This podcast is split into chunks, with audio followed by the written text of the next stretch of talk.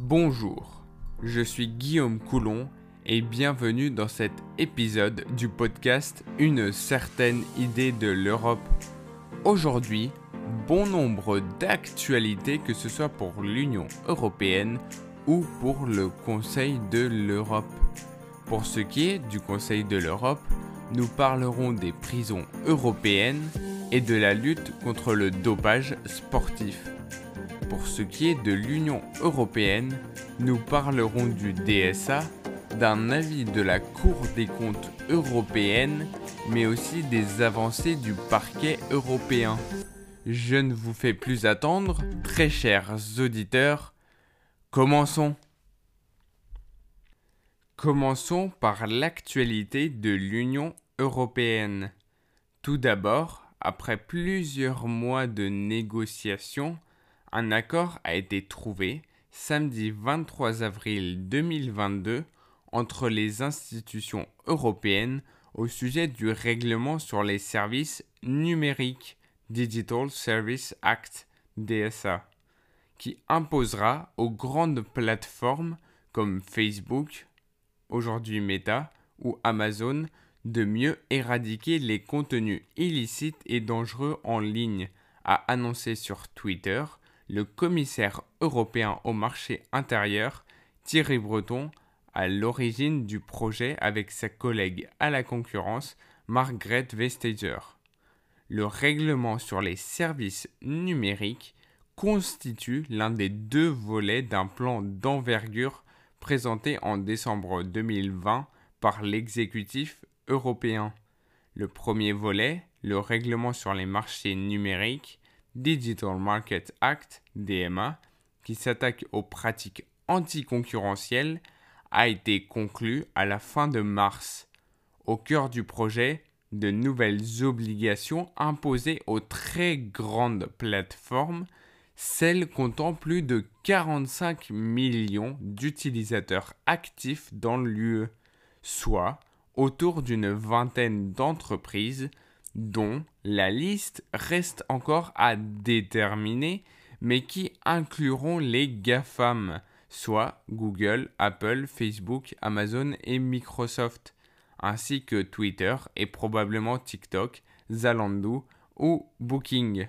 Ces acteurs devront évaluer eux-mêmes les risques liés à l'utilisation de leurs services et mettre en place les moyens appropriés pour retirer les contenus problématiques. Ils se verront imposer une transparence accrue sur leurs données et algorithmes de recommandation. Ils feront l'objet d'un audit une fois par an par des organismes indépendants et placés sous la surveillance de la Commission européenne qui pourra infliger des amendes atteignant 6% de leur vente annuelle en cas d'infractions répétées. Ensuite, Charles Michel, président du Conseil européen, l'instance représentant les États membres de l'UE, est arrivé mercredi 20 avril 2022 à Kiev, a-t-il annoncé dans un tweet au moment où l'Ukraine fait face à une nouvelle offensive d'ampleur de la Russie dans l'est du pays. À Kiev aujourd'hui, au cœur de l'Europe libre et démocratique, a indiqué Charles Michel dans un message accompagné d'une photographie prise sur un quai de gare dans la capitale ukrainienne. De plus, alors que vendredi 22 avril 2022, la présidente de la BCE, Christine Lagarde, voyait une forte probabilité que l'institution de Francfort relève ses taux directeurs d'ici à la fin de l'année si l'inflation reste élevée, la Banque centrale européenne pourrait relever ses taux dès juillet. Si les banques centrales dans le monde comme la Fed et la Banque centrale d'Angleterre ont largement commencé à relever leurs taux directeurs, afin d'essayer de ralentir l'inflation qui a été exacerbée par la guerre en Ukraine, la BCE s'y est jusqu'ici refusée et est sous pression pour elle aussi amorcer le mouvement. La BCE veut toutefois avoir, au préalable, mis fin à son programme d'achat net de dette qui avait soutenu l'économie pendant la crise provoquée par le Covid-19. La BCE a racheté pour près de 5 milliards d'euros de dettes publiques et privées depuis 2014 dans le cadre de sa stratégie d'assouplissement quantitatif visant à soutenir le crédit mais aussi à relancer l'inflation qui a très longtemps été inférieure à son objectif de 2% par an. Mais la donne a changé ces derniers mois puisque l'envolée des prix de l'énergie et de nombreuses matières premières a porté l'inflation dans la zone euro à 7,5%, un niveau sans précédent dans l'histoire de la monnaie unique. La BCE a mis du temps à admettre que cette poussée inflationniste n'était pas simplement temporaire, mais elle doit désormais répondre aux craintes d'un ancrage prolongé de l'inflation exprimé y compris par certains membres du Conseil. Sans aller jusqu'à évoquer une hausse de taux dès cet été, la présidente de la BCE, Christine Lagarde, a déclaré vendredi que l'institution monétaire devait mettre fin à son programme d'achat d'obligations dès le troisième trimestre et relever ses taux avant la fin de l'année.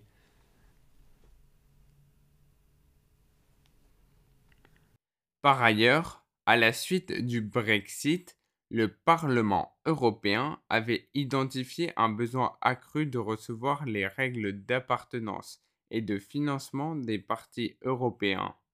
En avril 2022, la Cour des comptes européenne, CCE, a formulé un avis sur la proposition de réforme du règlement de 2014 sur le financement des partis politiques européens faite par la Commission européenne. La CCE est en désaccord avec la possibilité pour les partis et les fondations politiques européennes de recevoir des contributions hors UE. Le Conseil des affaires générales avait déjà exprimé son désaccord sur cet aspect de la réforme le 22 mars 2022. Le règlement de 2014 n'autorise pas les partis politiques européens à collecter des contributions hors de l'UE, y compris des partis membres dont le siège est situé hors de l'UE pour éviter toute ingérence étrangère. L'annexe 1 de la proposition requiert des partis politiques européens qu'ils s'engagent à vérifier que les partis membres respectent les valeurs sur lesquelles se fonde l'Union tel qu'énoncé à l'article 2 du traité sur l'Union européenne, à savoir le respect de la dignité humaine, la liberté, la démocratie, l'égalité, l'état de droit et le respect des droits de l'homme, y compris les droits des personnes appartenant à des minorités ou des valeurs équivalentes pour les pays en dehors de l'UE. Cet engagement serait une condition supplémentaire d'enregistrement. Selon la CCE, cette proposition est insuffisante pour contenir le risque d'ingérence étrangère via les membres des partis politiques européens apportant des contributions dans des pays du Conseil de l'Europe hors UE. Il serait, dans la pratique, difficile de vérifier le respect de valeurs équivalentes à celle de l'UE. Le terme est très large, sans définition claire. Dans l'intérêt de la transparence, la CCE suggère que les contributions reçues de personnes physiques, membres de partis politiques européens, soient rendues publiques. D'autre part, l'Europe, par l'intermédiaire de son centre de prévention et de contrôle des maladies, ECDC a classé dans la catégorie variants d'intérêt les sous-variants BA.4 et BA.5. Ces mutations d'Omicron, détectées pour la première fois en Afrique du Sud en janvier et février 2022, présentent les preuves qu'ils pourraient avoir un impact sur la situation épidémiologique en Europe, indique le site de l'ECDC. Cependant, l'agence ne dispose pour l'instant d'aucune donnée concernant sa transmissibilité, son impact sur l'immunité et sa gravité. Sa transmission est sporadique et s'effectue notamment lors de voyages. Dans son rapport hebdomadaire, le CDC place dans la catégorie variant sous surveillance la mutation L452X du sous-variant BA.2. Celle-ci pourrait avoir des propriétés similaires à se placer dans la case des variants préoccupants, la catégorie de surveillance la plus forte. Mais le CDC ne recueille pas assez de preuves. Il rejoint dans cette catégorie des variants sous surveillance les sous-variants XD et BA.3. Ensuite, le plus gros forum de hackers tire sa révérence. Europol, l'Agence européenne de police criminelle et le ministère américain de la justice ont annoncé ce mardi 12 avril 2022 la fermeture de Red Forums la principale place de marché de la cybercriminalité. Le site, normalement accessible en libre accès, est désormais hors ligne. Une image solennelle apparaît à la place indiquant le nom de domaine a été saisi. Le site était déjà perturbé depuis plus de deux mois puisque la connexion au forum était impossible. Le fondateur et administrateur en chef du forum, Diego Santos Coelho, 21 ans, originaire du Portugal, a été arrêté au Royaume-Uni le 31 janvier. Le ministère américain de la Justice a déclaré qu'il restait en détention dans l'attente de son extradition. Le site d'Europol précise que deux autres complices ont été arrêtés. Trois noms de domaines différents qui pointaient vers le site web Red Forums ont été saisis. redforms.com, rf.ws et red.lol. La désactivation de la plateforme est le fruit d'une collaboration internationale. Les polices du Royaume-Uni, des États-Unis, d'Allemagne, de Suède, du Portugal et de Roumanie ont toutes participé au démantèlement de la plateforme dans le cadre d'une opération baptisée Tourniquet.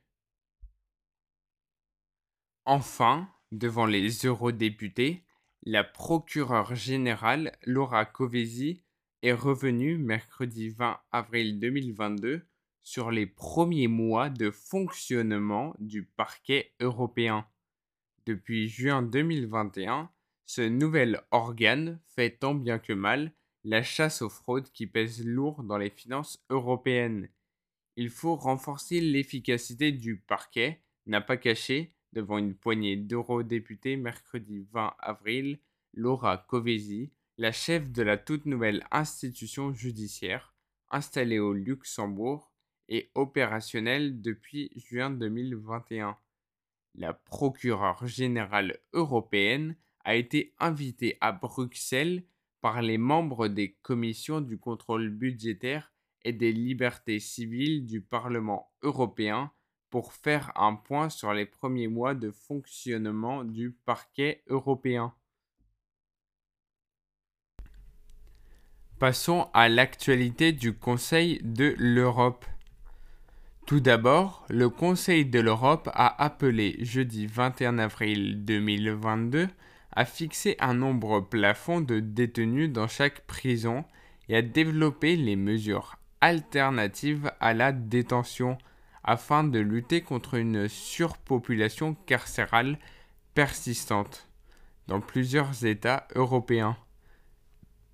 La surpopulation carcérale met tous les détenus en danger, de même que le personnel pénitentiaire, et compromet les efforts visant à les réinsérer, a souligné Alain Mitchell, le président du Comité pour la prévention de la torture, CPT. En présentant le rapport annuel de cet organe du Conseil de l'Europe, le CPT fait état d'une densité carcérale qui a diminué en moyenne en Europe entre 2020 et 2021, passant de 91 à 85 détenus pour 100 places, en raison notamment des mesures sanitaires prises lors de la pandémie de Covid-19 et de la baisse de l'activité judiciaire liée au confinement. Plusieurs pays conservent néanmoins une surpopulation carcérale importante, comme la Roumanie 119%, la Grèce 111%, la Belgique 108%, la Turquie 108% ou l'Italie 106% relève le CPT. La France 104%, la Suède 101% ou la Hongrie 101% sont également confrontés à cette problématique, tandis que leurs voisins espagnols 74%, finlandais 80% ou allemands 82% font figure de bons élèves. Le CPT suggère de fixer une limite supérieure absolue au nombre de détenus dans chaque prison, en respectant un espace de vie minimum de 4 mètres carrés dans les cellules collectives et 6 mètres carrés dans les cellules individuelles. Surtout, le CPT insiste sur la nécessité de développer des alternatives à l'emprisonnement, comme les travaux d'intérêt général ou les systèmes de surveillance électronique, outre des programmes de réhabilitation. Le recours aux mesures non privatives de liberté reste modeste dans de nombreux États, en particulier dans la phase précédant le procès, déplorent les auteurs. Le comité pointe aussi la hausse du nombre de détenus dans certains pays depuis la fin des mesures liées à la pandémie confinement, mesures spécifiques liées à la détention pour limiter la surpopulation en raison du Covid, etc. Cette augmentation pourrait accroître le nombre de prisons surpeuplées à l'avenir, met-il en garde. Parmi ses principales missions, le CPT visite des lieux de privation de liberté dans les États membres du Conseil de l'Europe, organisation pan-européenne qui siège à Strasbourg afin d'évaluer la manière dont les personnes retenues ou détenues sont traitées. Ensuite, un voyage de l'île des souris à Strasbourg à la découverte du Conseil de l'Europe. Le personnage principal est Geronimo Stilton, la souris journaliste que je lisais quand j'étais enfant, qui été créée sur une idée d'Elisabetta Dami.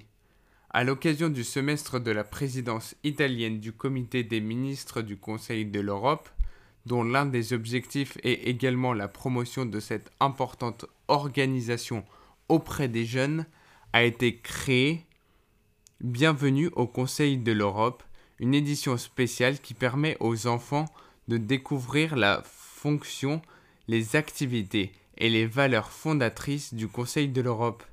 Il a été créé par les éditions PM Mondadori Libri avec le concours d'Atlantica Entertainment pour le ministre des Affaires étrangères et de la coopération internationale, Direction générale des affaires politiques et de la sécurité, en collaboration avec le Conseil de l'Europe. Accompagné de sa famille, Geronimo Stilton se rend au Palais de l'Europe, siège principal du Conseil de l'Europe, pour l'ouverture de la conférence pour un futur ensemble. Geronimo y rencontre des représentants des institutions, des intervenants et des experts prêts à lui parler de l'engagement de chacun dans différents domaines, de la promotion de l'autonomisation des femmes à la protection des mineurs, de la valorisation et de la sauvegarde du patrimoine culturel européen à la proposition de réglementer l'impact de l'intelligence artificielle sur les droits de l'homme, une belle aventure pour approfondir les travaux du Conseil de l'Europe et ses activités de défense de la justice, de l'égalité et des droits de l'homme. L'édition spéciale de Bienvenue au Conseil de l'Europe a été réalisée par les éditions PM en trois langues, italien, français et anglais, en collaboration avec Atlantica Entertainment pour les éditions internationales et imprimé à 16 000 exemplaires. La version numérique est également disponible gratuitement sur le site du Conseil de l'Europe. Enfin, la lutte contre le dopage dans le sport suppose la mise en place de procédures équitables tout en respectant la nécessité de protéger la vie privée des athlètes, y compris leur réputation et leur information médicale. Le comité des ministres a adopté une recommandation aux États membres visant à renforcer les principes des droits de l'homme qui devraient s'appliquer dans les procédures de lutte contre le dopage dans le sport, en veillant à ce que les garanties essentielles de l'article 6 de la CESDH soient pleinement respectées dans les procédures de lutte contre le dopage. La recommandation énonce les principes essentiels des procédures équitables, comme l'indépendance des enquêtes et des juridictions compétentes, le droit d'être entendu et à une défense effective, ainsi que le principe de l'audition publique et de la nécessité de rendre publiques les décisions. Ces principes essentiels sont adaptés à la nature spécifique du sport et de la lutte contre le dopage. C'est la fin de cet épisode. J'espère vous retrouver au prochain pour vous maintenir informé sur l'actualité européenne. Vous pouvez également suivre le compte Instagram officiel du podcast. C'est tout pour moi. À la prochaine, très chers auditeurs.